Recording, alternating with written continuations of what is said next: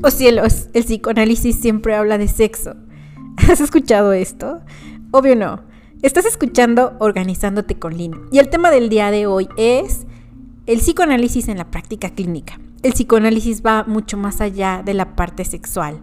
Y para hablar el día de hoy sobre algunos puntos importantes, me acompaña un amigo muy querido desde Francia que se llama Luis Gameiro. Él nos eh, platica un poco sobre cómo enseñan esta escuela o esta corriente en su país. Es importante entender que eh, los enfoques se van actualizando. Y bueno, esto es el punto de partida para la entrevista que vas a escuchar a continuación. Espero que la disfrutes.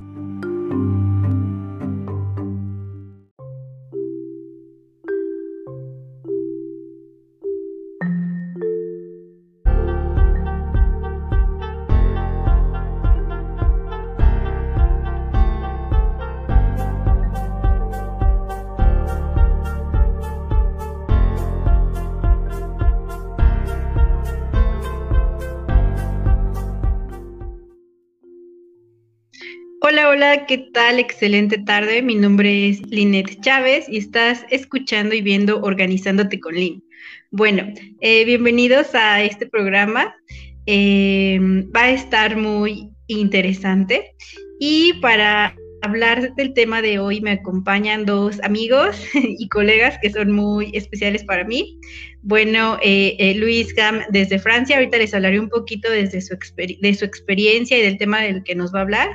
Y también nos va a estar acompañando, este, como siempre lo hacen algunas transmisiones, Anel, eh, dando interpretación en lengua de señas mexicanas y pues muchísimas gracias Anel porque nos ayudas a que estos programas sean incluyentes y lleguen a otros contextos. Esperamos que para la comunidad sorda pues también puedan ser de, ayuda y pues bienvenidos nuevamente a este su espacio. Bueno, el tema del día de hoy eh, tiene relación con el psicoanálisis. Eh, muchos nos preguntamos qué es el psicoanálisis, cómo se trabaja, eh, realmente cuál es el, eh, el, alcance que tiene en la experiencia profesional, en la experiencia real. Y bueno, para hablar de este tema me acompaña el psicólogo Luis Gam. Les voy a hablar un poquito sobre su experiencia. Eh, Luis es psicólogo clínico y psicoterapeuta. Eh, estudió en la Universidad de París Diderot, ahora París Cité. Cuenta con dos maestrías, una en psicología clínica y psicopatología con una especialidad en el ámbito médico. La segunda es una maestría de investigación en psicoanálisis y pluridisciplinaridad. Él trabajó y bueno, actualmente sigue trabajando en varias residencias medicalizadas. Eh, ahora labora en dos, una que acompaña a personas que tienen discapacidades múltiples e importantes y la segunda es con personas mayores. Aparte de eso, bueno, también tiene su consultorio que se ubica en el centro de París y desde, desde París se conecta nuestro colega este, Luis. ¿Cómo estás, Luis? Antes que nada, bueno, pues bienvenido y gracias por aceptar esta invitación.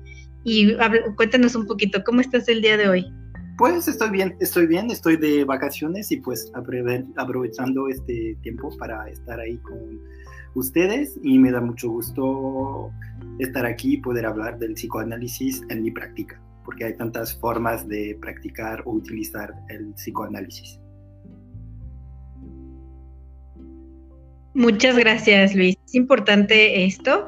Em, también aclararles que estamos en una, una, zona horaria pues muy, muy diferente. Tenemos ocho. Entonces, para Luis es casi, bueno, más bien ya es de noche, para nosotros es, es de día.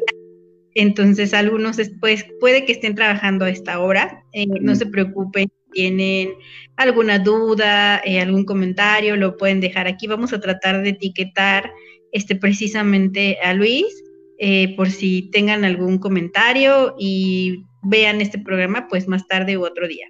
Bueno, pues gracias Luis por, por aceptar.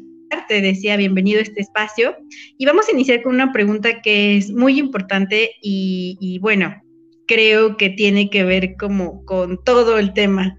Eh, ¿Cuál es el abordaje eh, en tu práctica profesional desde tu enfoque.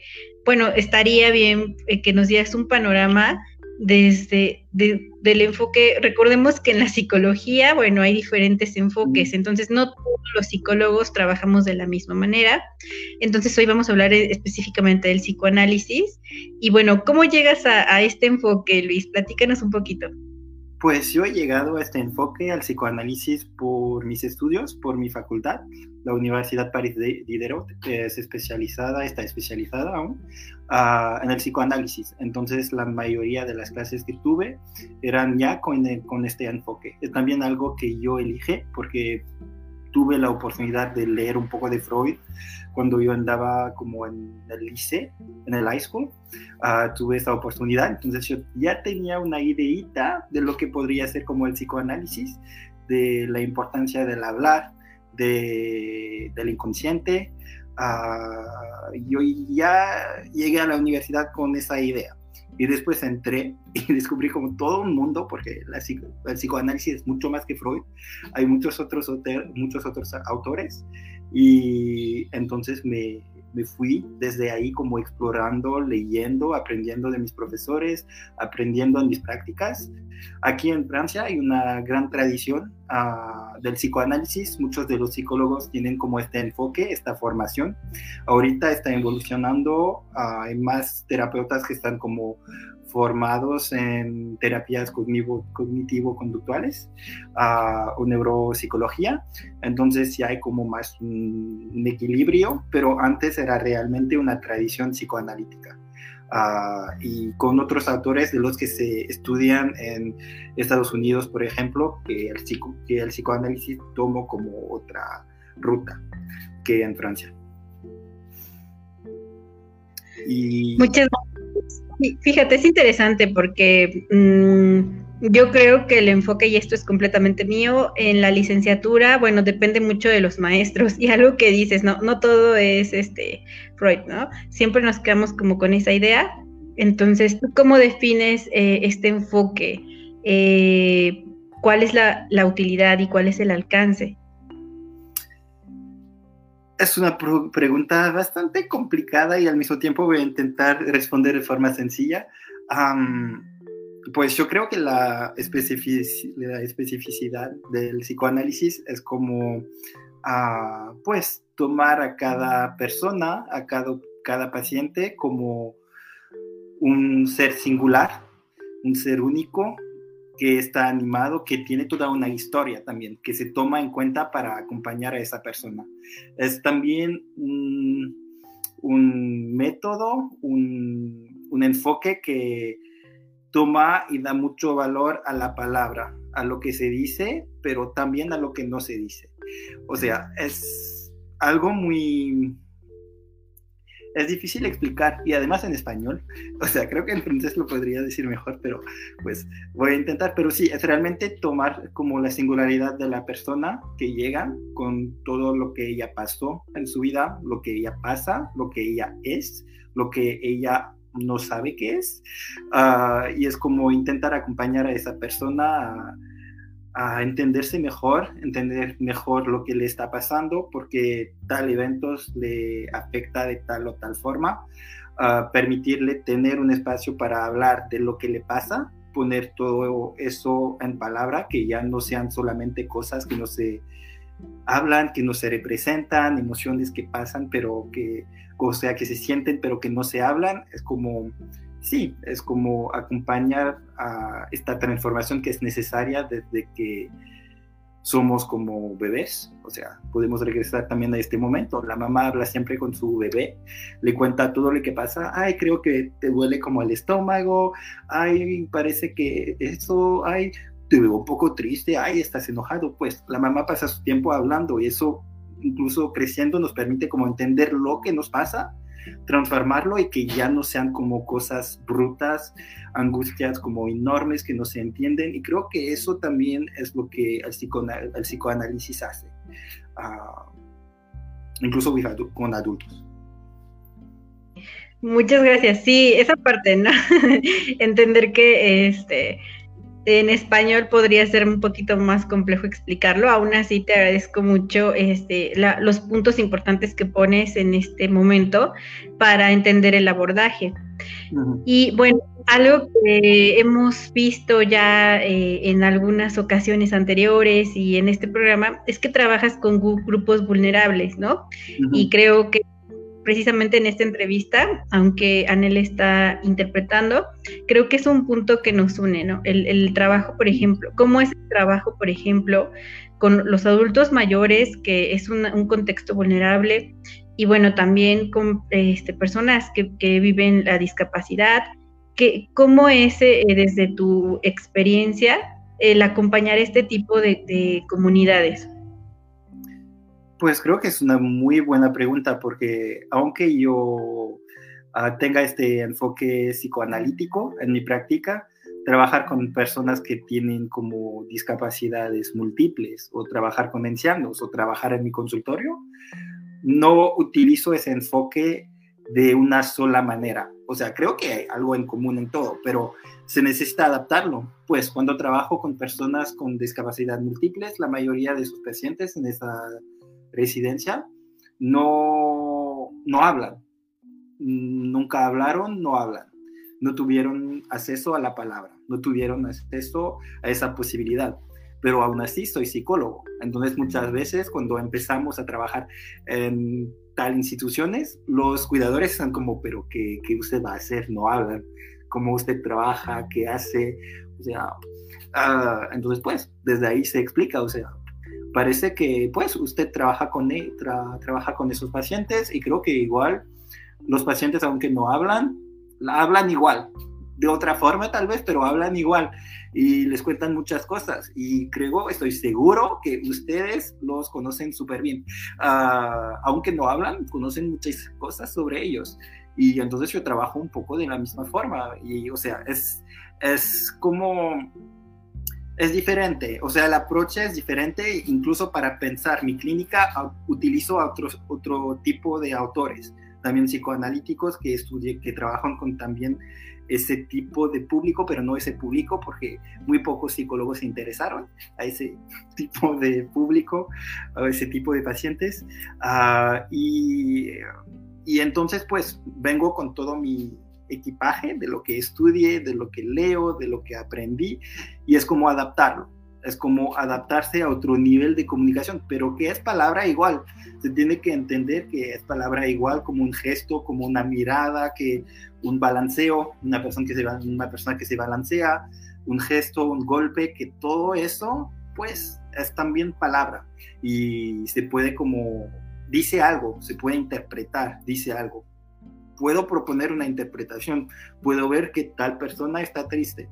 Tal vez que yo no sepa exactamente lo que le pasa, pero el hecho de que yo lo veo, lo hablo, lo hablo con, e, con ella, le pregunto si qué tal, usted le parece triste hoy, qué le pasó, o yo sé que algo pasó en la institución, que, que hubo tal persona que se fue al hospital, otro paciente que, fue al hospital, que estaba enfermo, pues va a tener un impacto sobre los demás. Y también mi papel desde mi enfoque psicoanalítico es que las cosas se hablan, porque muchas veces en las instituciones tantas cosas pasan, pacientes se enferman, van al hospital, otros mueren, no se habla, los demás no saben, uh, sus familiares mueren, nadie les, dice, o sea, hay cosas así que, que, pueden pasar, o sea, que la palabra ya no, no circula que queda como bloqueada. Y yo creo que en instituciones también el rol del el papel del psicólogo es también uh, hacer que la palabra circule y, y, acompañar todo eso. También un papel muy institucional y creo que ese enfoque psicoanalítico también lo permite.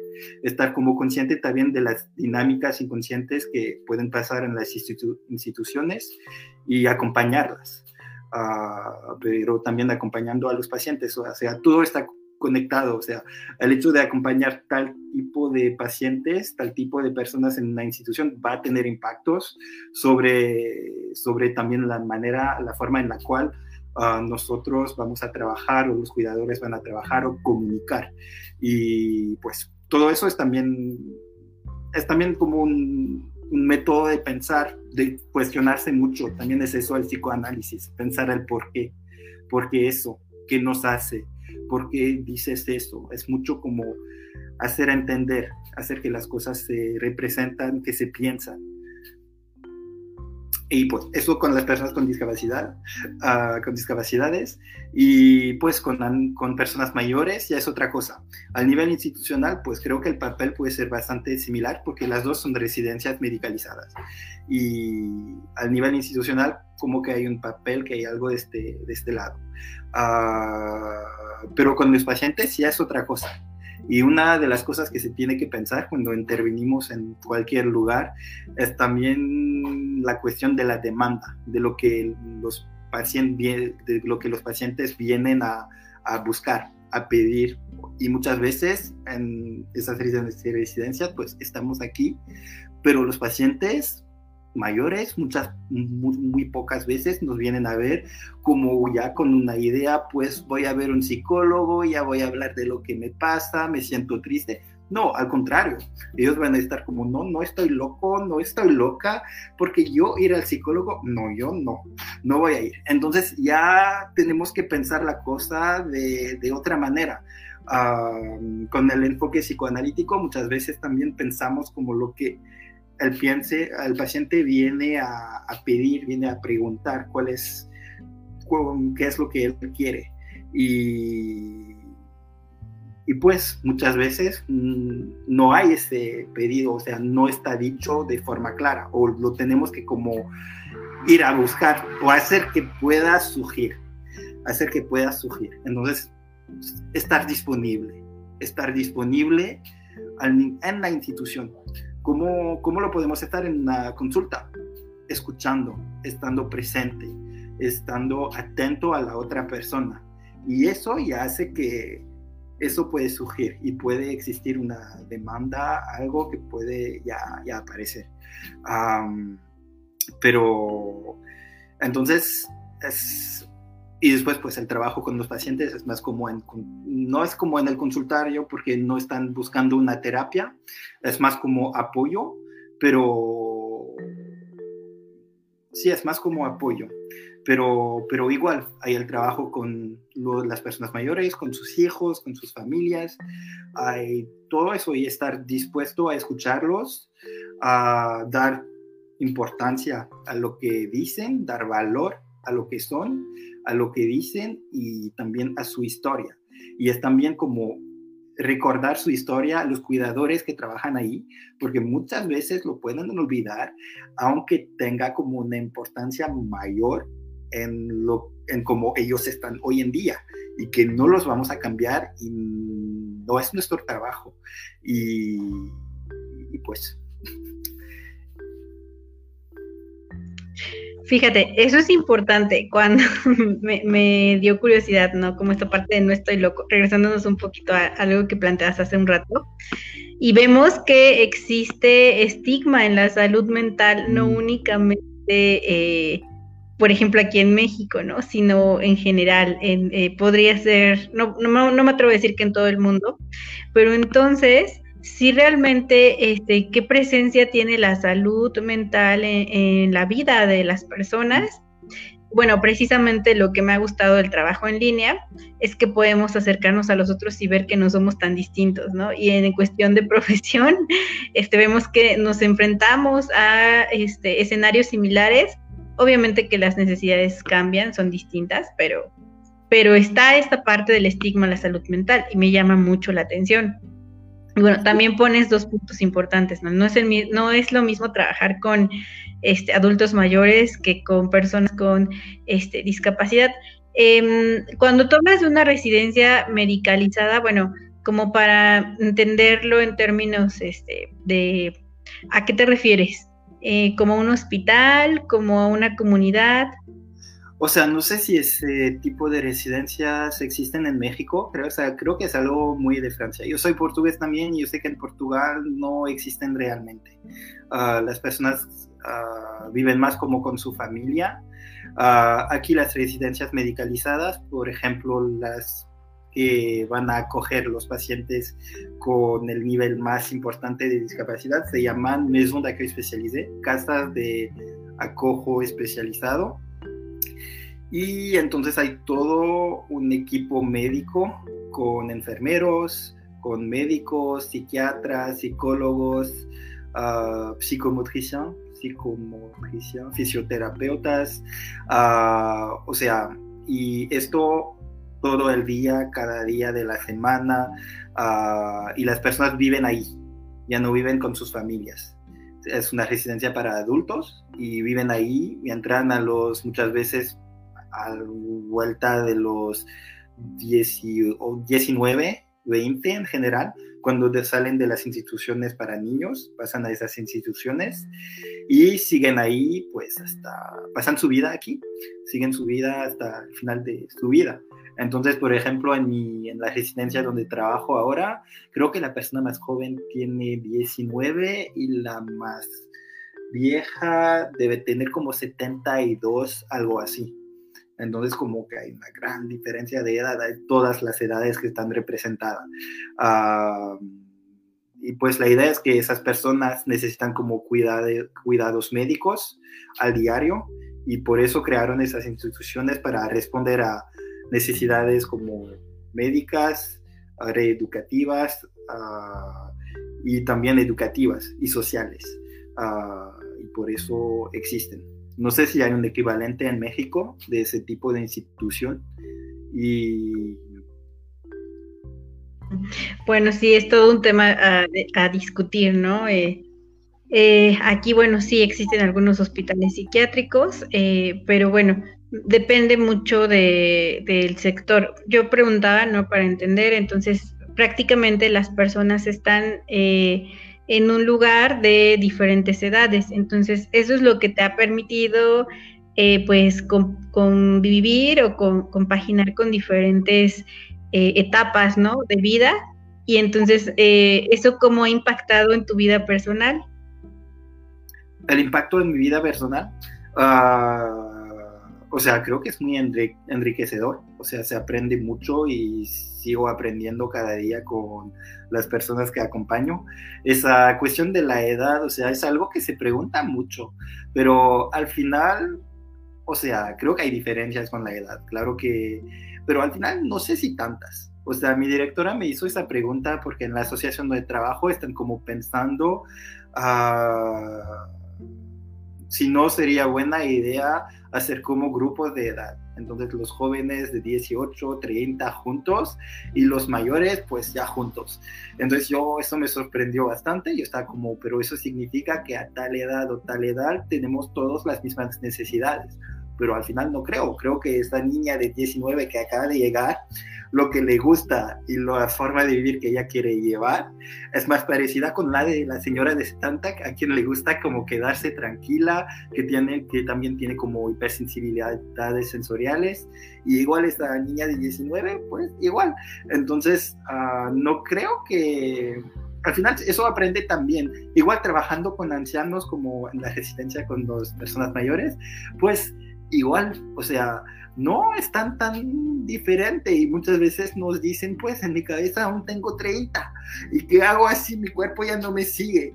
Ah, y cuando hablan, hablan, están como habitados de lo que han vivido en su juventud, de lo que pasaron y pues no creo que haya algo realmente como, o sea, que ya no mueve, o sea, creo que, o sea, todo eso se tiene que pensar y, o sea, de, de ahí también se, se aprende, se aprende, se aprende y aprendí mucho. O sea, creo que veo también de forma diferente como el hecho de envejecer. O sea, al mismo tiempo creo que estoy como más realista sobre lo que puede y va a pasar. No estoy como en esta ilusión que uno puede tener estando joven con sus padres aún no no mayores, aún bastante jóvenes, vamos a decir, y que pues eso se, pues, de cierta forma si pierdes esta, esta no sé, ah, ilusión, inocencia, no sé, eso se pierde y ya sabes lo que te va a llegar. Ah, y creo que estando joven, pues muchas veces no, no, se piensa en eso, pero sí, yo sé que envejeciendo, pues las facultades cognitivas, las capacidades cognitivas pueden bajar y tal vez van a bajar y puede ser muy complicado, o las capacidades físicas pueden bajar igual y puede ser muy complicado, que todo no es como algo muy lineal tampoco, y pues creo que al nivel personal también afecta, pero hace, hace también crecer y muestra también las potencialidad de cada uno y también que no hay una sola forma de hacer con cosas complicadas, difíciles que puede pasar a uno en la vida.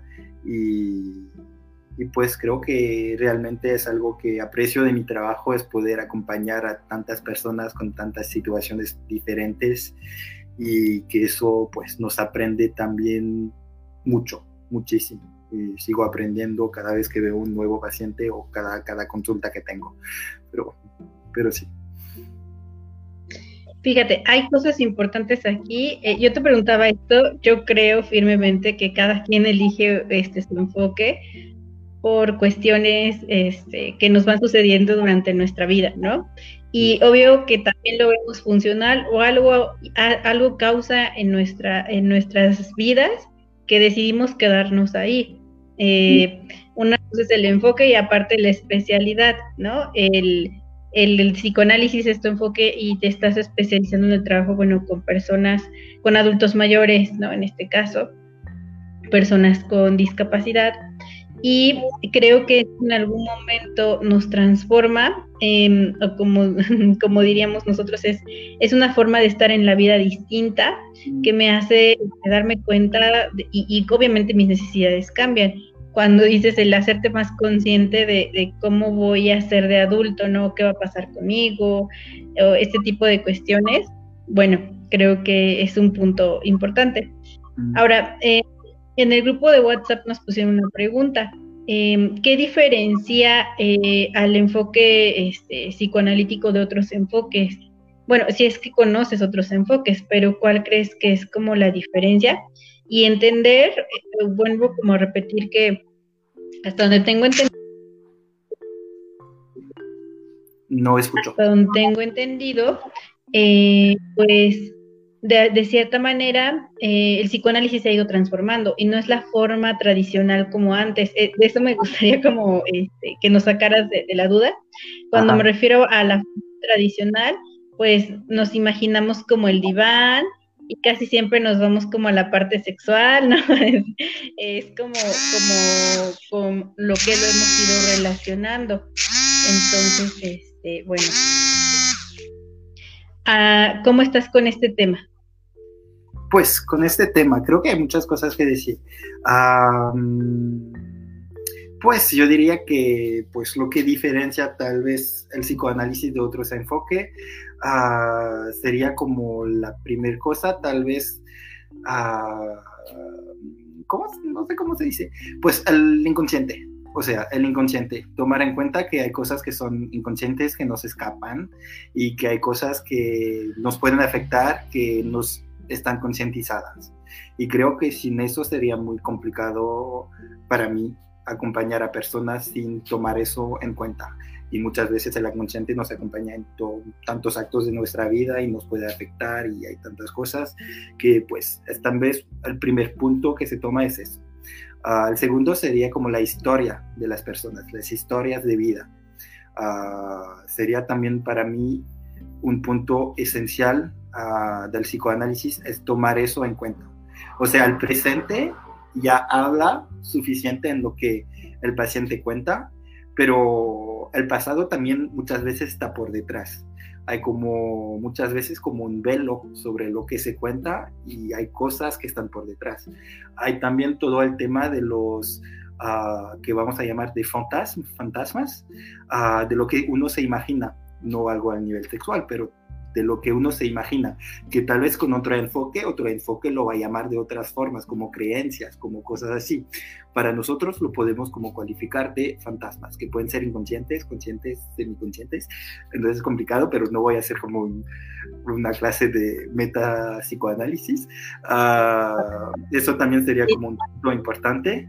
Ah, el tema de la sexualidad también es un tema que puede ser importante, pero depende como cada uno lo, lo, entiende, lo toma en cuenta y no se piensa necesariamente desde eso. Uh, Freud habló de eso, pero no es en términos de como sexualidad muchas veces como lo imaginamos o como lo hablamos en la vida cotidiana. Uh, es más como, es otra cosa, no es el mismo tipo de sexualidad, no es sexualidad real, es otra cosa. Eh, pero es complicado explicar así tan rápido, necesitaría más tiempo, pero si no es sexualidad, sexualidad. Uh, pero, pero sí, y por eso estoy, por eso la pregunta de cómo evolucionó el psicoanálisis me parece muy importante. Y por eso yo decía al inicio que hay tantas formas de practicar diferentes que existen. Yo creo que soy bastante flexible en mi forma de trabajar. Uh, creo que a veces puede como haber como, a veces... Uh, ¿cómo se dice? El setting, el setting de las consultas muy antiguo, uh, como que el diván, como que uh, tanto tiempo exactamente, tanta tal regularidad, o sea, lo que Freud creó es como la cure, uh, la cura psicoanalítica, que era pues como tres veces a la semana, a tal y tal horario, a tal frecuencia, el diván, o sea, algo muy cuadrado no, el, psicoanálisis era eso, pero ahora eso, ¿para quién eso sería posible? Eso era posible para la burguesía uh, de la época. Ahorita, pues creo que el psicoanálisis puede beneficiar a todos uh, y tampoco nuestros estilos de vida podrían hacer que pues ir al psicólogo tres veces a la semana, estar ahí 45 minutos acostados uh, sin ver al terapeuta pues no creo que sería algo que hoy en día podría funcionar con todos. O sea, muchos aún trabajan con el diván y yo creo que puede ser como genial y que es muy interesante que pueda hacer que uh, uno se suelta más a hablar sin tener como el peso de la mirada. Esta es la idea, simplemente estar acostado y poder hablar como de forma más libre y sin sentir la mirada del terapeuta que puede como aliviar. Uh, aliviar algo y hacer que las cosas se pueden salir mejor, que hay como más cosas que puedan salir, no, y del inconsciente también, como cosas que no se hablaban, que como que podría dar más acceso a eso, el hecho de no estar como en la mirada de la otra persona, lo que creo que puede ser interesante. Pero eso no conviene a todos y creo que hoy en día esto puede bloquear a, ciertos pacientes. Me acuerdo de un señor que vino y me dijo, pues, le busqué, le busqué, cheque sus fotos de su cheque las fotos de su consultorio en internet, vi que no había diván, entonces tomé consulta porque yo no quería acostarme, no, no quería, no sé qué, o sea, como, ok, muy bien. Yo trabajo en, faz a faz frente al paciente, es mi forma de, de trabajar hasta, hasta hoy en día y muchas veces, pues, eso del diván de dejar como la mirada, pues los pacientes los hacen, lo hacen cuando hablan y se pueden ah, como mirar la pared. Y, y, todos lo hacemos porque también ayuda a pensar, a procesar y permite también tener acceso a otras cosas. Es como más como pensar el setting.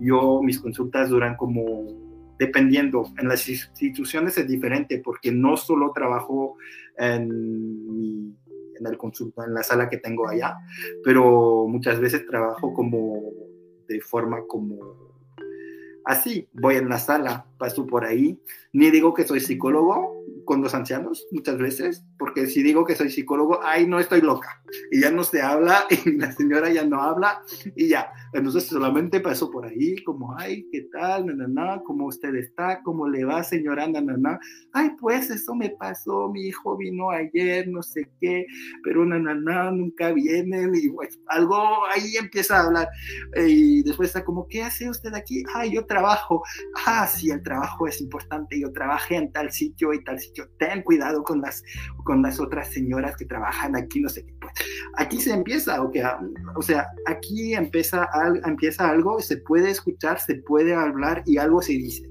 Pero si yo llegaría como, hola señora, pues ah, le propongo venir a, a, esa sala para tal consulta, acostarse en el diván, pues qué tal, pues la señora me va a decir que no, no estoy loca, no quiero.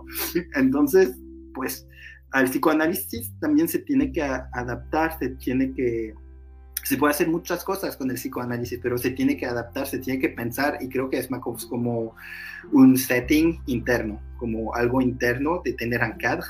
No sé cómo se dice setting en español. Uh, escenario, escenario. ¿Cómo? Escenario. Bueno, me imagino que hablan setting, escenario, contexto.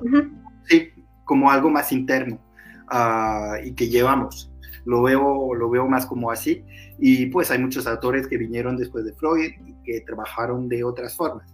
Y creo que eso nos aprende mucho y el psicoanálisis tiene que evolucionar en nuestra sociedad para seguir actual, actualizado y creo que pues incluso esos primeros autores pues querían también que evolucionara, o sea, el psicoanálisis que Freud creó pues con su época, con su, en su contexto, funcionaba perfectamente, pero igual, lo que él dijo no funciona, o sea, mm, tiene que evolucionar, no significa que sea completamente diferente en la esencia, o sea, se guarda la esencia, quedamos con la esencia, pero dejamos, uh, o sea, las cosas que están a vuelta se pueden adaptar, se pueden modificar, pero lo que está al centro, o sea, la teoría, a la teoría, la importancia de, la palabra, la escucha, al inconsciente, pues vamos con eso, sabemos que todo eso existe, la importancia de pensar, pues lo llevamos y vamos con eso y vamos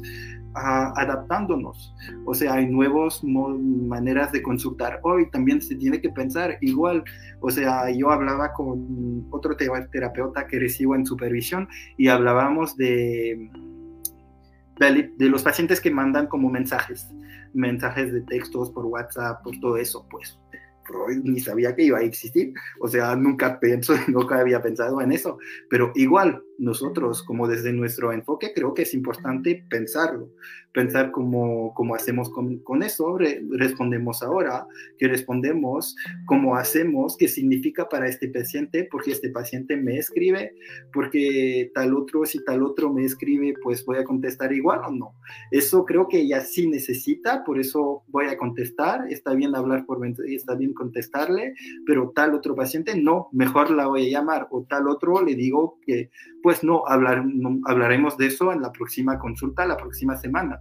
Pero eso se hace también después de recibir el paciente, después de haber una idea de su funcionamiento, de su problemática, y se toma todo eso en cuenta para como componer, hacer algo, pensar pero pues se tiene que adaptar. No voy a estar como, ay, no, por mensaje nunca voy a contestar. Ay, no es horario de consulta, ya, ya no, no voy a contestar. Uh, tampoco así, pero tampoco es que cada vez que un paciente me va a escribir o que tal paciente me va a escribir, que voy a contestar tampoco. Uh, se tiene que pensar y adaptar a cada uno. Yo creo que eso es, es la especificidad de la, del psicoanálisis es eso, es pensar cada cosa y pensar pues lo que también va a servir el interés del paciente. Yo sé que algunos pacientes si me voy a poner a responder a cada momento, pues lo voy a poner en dificultad y me voy a poner en dificultad uh, y no le va a hacer bien. Mientras que otra paciente pues el hecho de que yo conteste al, al, celular cuando ella me llamó y no era horario de consulta, pues yo sé que le va a ayudar un montón y que va a ser como tener beneficios para el para la terapia en el futuro, cuando ella regresará. Pero todo se piensa, todo se piensa. Es súper interesante, ¿no? Como esta parte de que, claro, a cada uno le vamos a poner como, o dar una respuesta desde diferente posición. Esta, esto es importante, ¿no? Algunos sí tienen que tener límites, algunos no podemos como darle seguimiento y pues obviamente tenemos que adecuarnos a las herramientas, este, en este caso digitales, a la... Mm. Una, un ejemplo fue la teleterapia, ¿no? Eh, que antes había muchísima crítica, o al menos yo leía en diferentes artículos, porque tuve como que estudiar bastante sobre teleterapia, pues precisamente para mm, saber qué tan efectiva era la terapia en línea y al final nos tuvimos que adecuar sí o sí porque no hubo un tiempo de otra. Entonces e, era, e, es, es importante cómo este, se rompen paradigmas a mm. partir de, lo, de las necesidades del ambiente y cosas que están fuera de nuestra zona de control. Entonces, pues es, muy interesante lo que nos vas colocando porque ya respondimos a la pregunta de, que nos enviaron, cómo se ha ido transformando el psicoanálisis. Muchos se quedan como con la idea del viejo psicoanálisis. No sé, yo no podría opinar este, si aquí en México es como diferente este, eh, o igual eh, a lo que se enseña en Francia.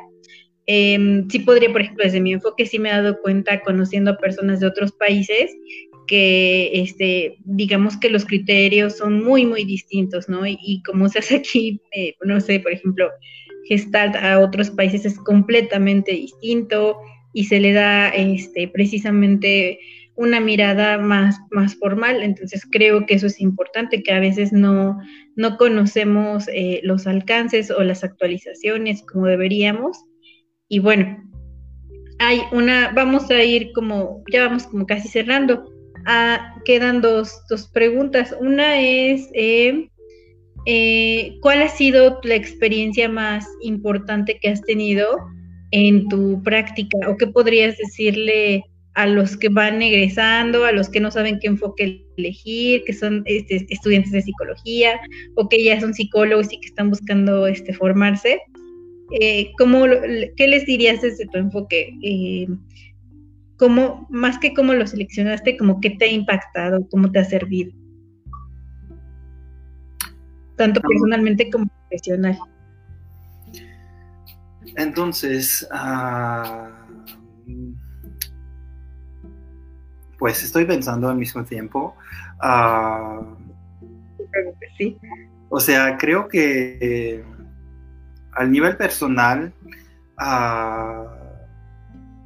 ayuda también a entenderse mejor y a entender como el mundo que nos envuelta como de, de otra forma. O sea, pensar más las cosas, a reflexionar más sobre las cosas, reflexionar más sobre uno mismo, entenderse mejor, como que da llaves para entenderse, para entender el mundo, para entender los otros también eso creo que ayuda bastante y entender también las dinámicas relacionales que pueden unir a las personas. Y eso creo que ayuda tanto al nivel personal que al nivel profesional. Creo que al nivel personal también permite, no sé, se tiene que pensar eso también, pero permite aprender como también a escuchar y saber escuchar de cierta forma o sea, pero creo que es algo que muchas veces nosotros psicólogos es algo que ya llevamos antes de empezar a estudiar. O sea, no llegamos a ser psicólogos de la nada. Ah, y eso también se entiende con nuestra propia psicoanálisis o acompañamiento psicológico que pensamos como cómo he llegado a eso. Y creo que eso nos permite entendernos mejor, uh, y con que es algo muy importante en el camino para ser psicólogo y, y que es algo importante como conocerse mejor y para nuestra vida, no solamente como terapeuta, para, pero para estar bien en nuestras vidas. Y pues creo que es algo que los estudios, mi trabajo me, me ha aprendido y que el enfoque psicoanalítico me ha aprendido también en el cómo mi pasado, como mi historia, como lo que yo he vivido me afecta hoy, me afectó y hace quién soy yo y cómo me puedo tal vez deshacer de ciertas cosas, cómo le puedo dar tal vez más importancia a otra, cómo como entiendo tal cosa que hice toda mi vida, pero que ni sabía por qué. Ah, o sea, creo que al nivel personal, pues es de esa forma que, que ayudo bastante. Al nivel, al nivel profesional es realmente como estar capaz de acoger a todos, recibir a todos en consulta ah, y con mucha flexibilidad para poder adaptarse a cada uno. Uh, cada tipo de funcionamiento, a cada tipo de persona con tantas historias diferentes, con, uh, sí, es esa capacidad de adaptarse. Y también es, o sea, manejar como ese enfoque psicoanalítico es también permitir a las personas como que ser ellas mismas, de llegar a una forma de entendimiento de ellas mismas, de crecer y tal vez a liberarse de, de cierta idea de la normalidad o de lo que el mundo, la gente puede esperar de ellas y liberarse de eso. Creo que es también algo que el psicoanálisis hace entenderse mejor, entender el por qué hago eso y poder a veces, respecto a ciertas cosas, sentir menos el peso de lo que los, son, los otros pueden querer para, para nosotros y escucharse más. Y eso también a uno mismo. Ok, no, me parece muy completo. Eh, creo que lo resumes muy bien y esa parte, ¿no? De, de cómo es que realmente sí ha tenido un alcance precisamente porque lo ves correlacionado con tu, con tu historia de vida. Entonces esto ya de, llevarlo a la práctica, yo creo que a veces tenemos miedo de por qué enfoque irnos o por qué especialidad o si me van a, o no a contratar, ¿no? Y sobre todo que ahora es una, una carrera muy demandada. Entonces creo que esto que tú pones eh, despeja un poco las dudas. Algunos este, amigos que son, todavía no son psicólogos, me decían, me gusta el enfoque, pero eh, no sé de qué se trata, o a lo mejor en la forma en la que me lo he aprendido, mm. eh, pues es como todo lo antiguo, lo que decías, ¿no? Se quedan solo con lo básico. Entonces, igual formarse, pues eh, a veces vale la pena salir, ¿no? Yo les digo, salgan hasta donde tus posibilidades este, te alcancen, pero creo que hay muchas cosas que aprender y es padre entender, o, o bueno, te agradezco también esa parte es padre reconocer que sí se ha ido actualizando, que por lo menos en, tu país, eh, sí es una manera distinta con la que se va trabajando en este momento, que retoma bases, que se enfoca mucho a la reflexión y bueno, son puntos importantes a tomar en cuenta. Eh, vamos casi cerrando y me gustaría que nos compartieras eh, como una frase, alguna anécdota, obviamente relacionado a este tema, ¿Qué, te gustaría compartirnos? ¿Qué te gustaría dejarle a la audiencia que a lo mejor ahorita te están viendo, que después te van a ver, que, que probablemente después te escuchen? ¿Qué te gustaría dejarles este, como, como aprendizaje, este, como manera de reflexión? Hmm.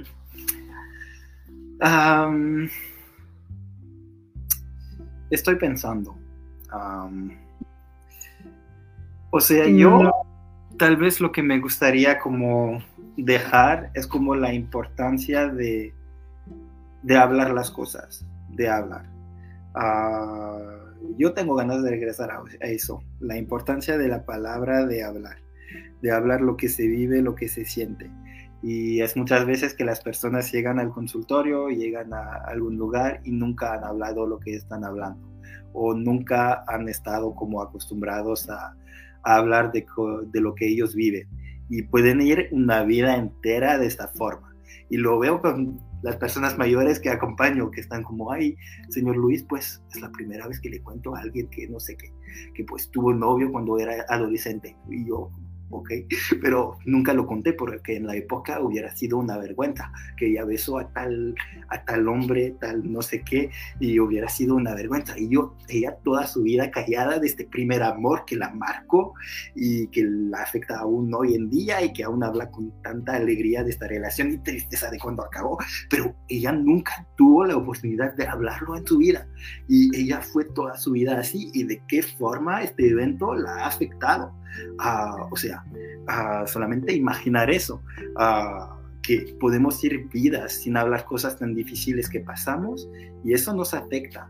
La importancia de hablar y también dar espacio para que las cosas hablen y para que tal vez nuestros hijos, nuestros familiares puedan tener espacio para hablar de ciertas cosas o que algo difícil que pase en una familia o en una empresa o en un colectivo, que no se manda a callar, que se habla ok, tal persona falleció, pues se habla, ok, pues son cosas que se tienen que hablar, si no se hablan, no significa que no pasaron, nos van a afectar, pero tal vez aún más fuerte, porque las estamos como viviendo, pero sin que estén habladas, están siempre ahí, pero no se hablan, entonces circulan aún más, no están tratadas, no están tratadas y no se hablan.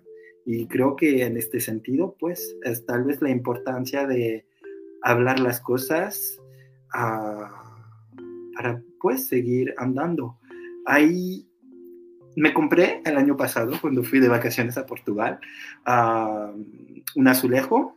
en Portugal se hace como azulejos y ah, se escribe cosas en los azulejos. muchas veces decimos que son dizeres. Ah, y tengo uno que compré para mi consultorio que dice, yo creo si me acuerdo bien, amigo, piensa la vida que la vida tiene que, uh, no, amigo, piensa la vida que la vida da que pensar. Si vas por la vida sin pensar, andas solamente viéndola pasar. Traduciéndolo es algo así. yo diría no solamente pensar, pero hablar. Muchas gracias. Fíjate que cuando lo, estabas diciendo venía a mi mente, ¿cuántas oportunidades probablemente no nos hemos perdido por no hablar a tiempo, ¿no? Este, a lo mejor el caso que pones, ¿no? De cuando alguien te gusta o cuando algo te gusta o cuando algo no te gusta y esa es nuestra decisión, quedarnos callados y, y, al final trae consecuencias, ¿no? Porque incluso no decidir es, es tu decisión y no por no decidir no, no va a haber consecuencias entonces conecté mucho con esa parte, porque bueno, al final creo que el arriesgarnos es parte del, de ser, de vivir. Sí. Y pues al final lo peor que puede pasar es que te digan que no, ¿no? pero son experiencias, ¿no? Entonces creo que por algo nos vamos limitando, este, y facilitar la expresión, pues es, es un buen ejemplo que nos dejas el día de hoy. Muchísimas gracias, Luis, por esto último, me encantó. Y bueno, pues, eh, ¿qué nos recomendarías? Bueno, para seguirte, o a lo mejor algún libro para los que les gustaría este, saber más o estudiar o formarse en el psicoanálisis. Y obviamente, ¿dónde te podemos encontrar a ti también? Pues uh, no tengo como página oficial en las redes sociales, las tengo que crear. Uh, es un proyecto para los meses que vienen, uh, pero me pueden encontrar, o sea, los que están en Francia conocen Doctolib, yo tengo una página ya, creo que en México no existe, pero es como una página donde hay muchos profesionales de la salud, médicos, psicólogos, y por ahí me pueden encontrar una presentación, todo. Uh, si no, pues, y mi email también, mi número, mi WhatsApp, todo está por ahí. Uh, y solo para corregirte, me dijiste que yo me llamaba Luis Gam, es como me llamo en Facebook, pero en ah, realidad soy Luis Gameiro. Sí, eso. Y entonces podemos, pueden encontrarme así, uh, así en internet por Luis Gameiro y encontrarán como mi mail, número. Uh, lo que los puedo aconsejar si quieren como empezar con el psicoanálisis, si quieren empezar como para con el inicio, que puede también dar un poco del método uh, psicoanalítico, si quieren empezar por Freud, sería como Les études sur los estudios sobre la histeria, que muestra como el inicio del psicoanálisis, realmente. El método aún no estaba hecho, Freud iba como descubriendo y una vez una paciente le mandó callar, le dijo, ¿por qué usted habla? Yo quiero hablar, usted me escucha. Ella sabía lo que le iba a hacer bien y pues es como el inicio del psicoanálisis que Freud, Freud entendió que valía más la pena callarse y escuchar a la paciente para ayudarla que él hablar y decirle cosas. Ah, entonces ahí empezó como el psicoanálisis. y, ah, pero un autor que me gusta mucho y que tal vez sea más accesible es Donald Winnicott. Donald Winnicott, que es un es pediatra, era pediatra y psicoanalista ah, de Inglaterra y trabajo mucho con niños, pero no solo con niños, y sus teorías son fantásticas, súper interesantes y realmente pienso mucho con lo que él escribió, sus teorías, entonces pues lo más accesible, pues yo diría como Winnicott para empezar puede ser como genial y hacer entender, escribe súper bien, es súper claro, es súper accesible y tal vez es un psicoanálisis ya no tan antiguo y más accesible para tal vez empezar y después querer ver de dónde eso llegó al inicio. Pero sí. Winnicott. Y, no, y también tiene mucha, mucha, mucha fundamentación para hablar sobre duelos, sobre experiencias de traumas. Me hace bastante ese autor, aunque repito, no, no soy de psicoanálisis, pero me encanta, me ha servido mucho entender la pérdida desde el psicoanálisis. O sea, eso me, me, me ayudó bastante en mi proceso y en, en, mis cursos de capacitación. Bueno, muchas gracias. Este, sí, es, es Luis, Luis Gameiro, sí, dije Luis Gam. Bueno, es que estaba viendo aquí este tu en tu banner, ¿no? por eso me, bueno, de todos modos, este, muchísimas gracias Luis, gracias por este, tus aportaciones, em, por compartirnos parte de tu experiencia profesional, algunos aspectos personales y pues bueno, también muchas gracias Anet por acompañarnos en esta transmisión. Si tienen algún comentario lo pueden dejar aquí y esto fue Organizándote con Lin. Hasta la próxima.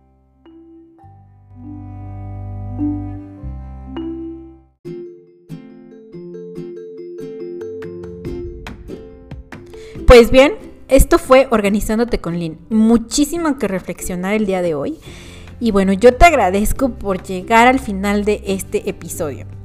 Prometo ser más, constante y también no te olvides de seguirme en mis redes sociales. Me puedes encontrar como Desarrollo Humano y Organizacional Cetisure. Hasta la próxima.